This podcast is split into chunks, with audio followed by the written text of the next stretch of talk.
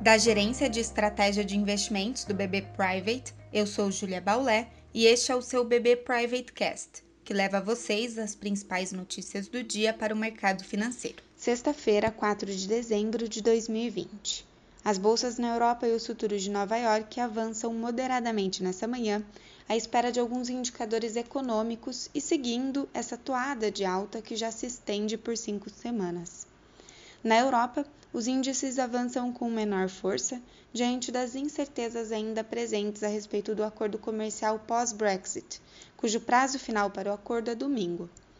Apesar de ontem a Pfizer reduzir a meta de distribuição da sua vacina para esse ano, o que tirou a força dos mercados de Nova York no final do dia, a Moderna reforçou seu compromisso com a entrega de 20 milhões de doses para os Estados Unidos ainda em 2020. Após as duas vacinas fecharem todo o ciclo de testes clínicos, os países já iniciaram seus planos de vacinação em massa e, portanto, os mercados refletem esse otimismo com a possibilidade de normalização da atividade econômica no ano que vem.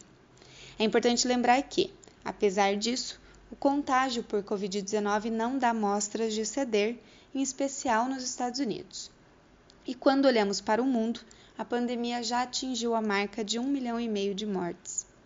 Outro ponto que anima os mercados é a esperança com o pacote fiscal nos Estados Unidos que poderia vir antes do Natal. A atenção hoje é voltada para o payroll nos Estados Unidos, que se trata do relatório de emprego do país e tem poder para mexer nos mercados, pois o dado deve refletir as preocupações com a atual onda de Covid que levou a novas medidas de isolamento no país. No Brasil, o Ibovespa deve seguir o movimento de alta no exterior, abrindo, portanto, em alta e caminhando para mais uma semana de ganhos. No câmbio, o dólar cai ante suas principais divisas e divisas emergentes, também caminhando para o encerramento da semana com nova valorização do real. A entrada de estrangeiros ajuda os mercados locais e a curva de juros também cede com o comportamento do câmbio. Vale citar que ontem o leilão de títulos públicos emitiu a maioria dos seus títulos com vencimento superior a três anos. O petróleo sobe após encerrada a reunião da OPEP e seus aliados. Eles decidiram reduzir mais uma vez o corte da produção, ou seja, aumentar em 500 mil barris por dia em relação ao acordado anteriormente.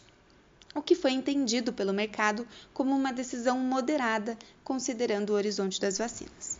Acompanhe também nossos conteúdos pelas nossas páginas oficiais de Economia e Mercado no LinkedIn e nosso canal no YouTube com a playlist BB Private Talks.